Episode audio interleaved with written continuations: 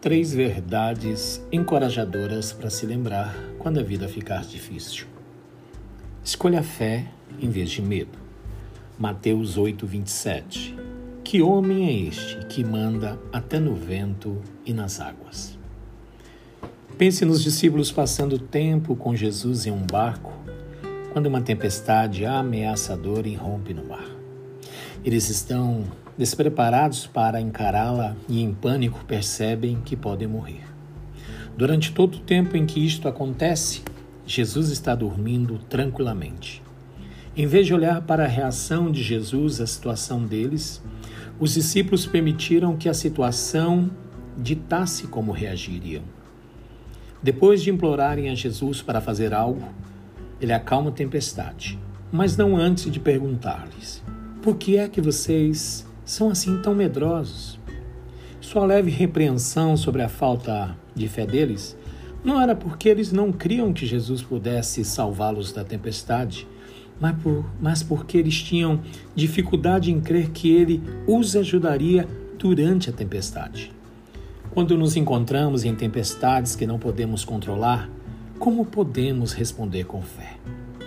Então aqui estão três verdades encorajadoras para nos lembrarmos primeira delas, Deus tem poder sobre qualquer tempestade.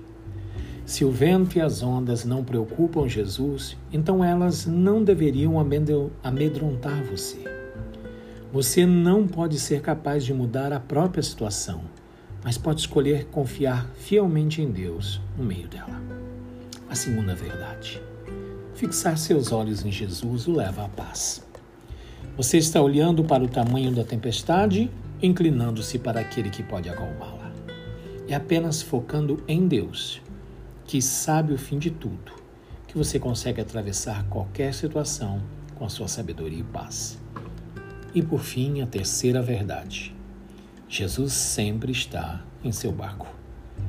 É fácil focar em seus medos quando você não consegue controlar seu futuro. Mas ainda bem, Jesus conhece o seu futuro e Ele está sempre ao seu lado.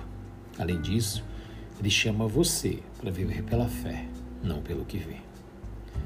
Portanto, ao se encontrar sobrecarregado pela vida, você sempre tem duas escolhas: focar em suas circunstâncias ou fixar seus olhos em Jesus.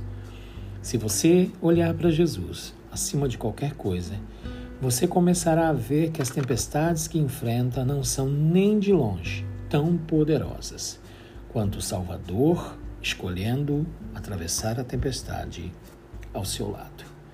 Medite na palavra de Deus.